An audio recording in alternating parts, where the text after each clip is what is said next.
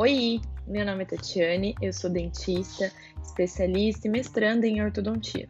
Pacientes com mordida cruzada posterior e atresia maxilar são comumente encontrados nos consultórios odontológicos. A expansão maxilar é indicada para esse tipo de maloclusão, podendo ser executada de forma rápida ou lenta. E nesse podcast eu vou explicar para os dentistas como o protocolo de ativação para a expansão lenta da maxila deve ser executado.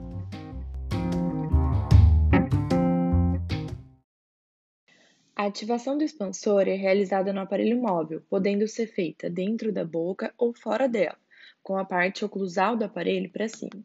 O dentista deve posicionar a chave de ativação, encaixando-a totalmente no furo localizado na parte anterior do parafuso e empurrá-la no sentido de anterior para posterior, assim ativando em um quarto de volta, que é equivalente a 0,2 milímetros. No final da ativação, a chave deve ser retirada, nunca voltando com ela encaixada para não realizar a desativação. Essa ativação pode ser repetida a cada quatro dias.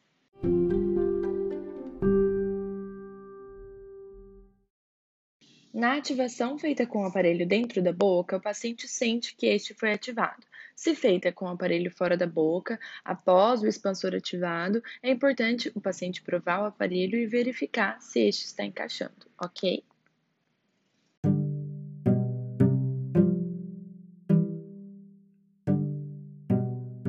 A expansão lenta da maxila conseguida varia entre 0,4 a 0,1 milímetros por semana.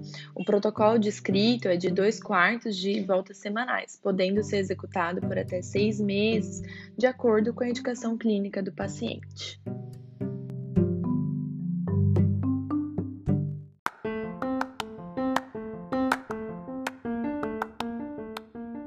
Bons resultados são obtidos quando as ativações e, consequentemente, a liberação das forças expansoras são aplicadas intermitentemente sobre os ossos maxilares.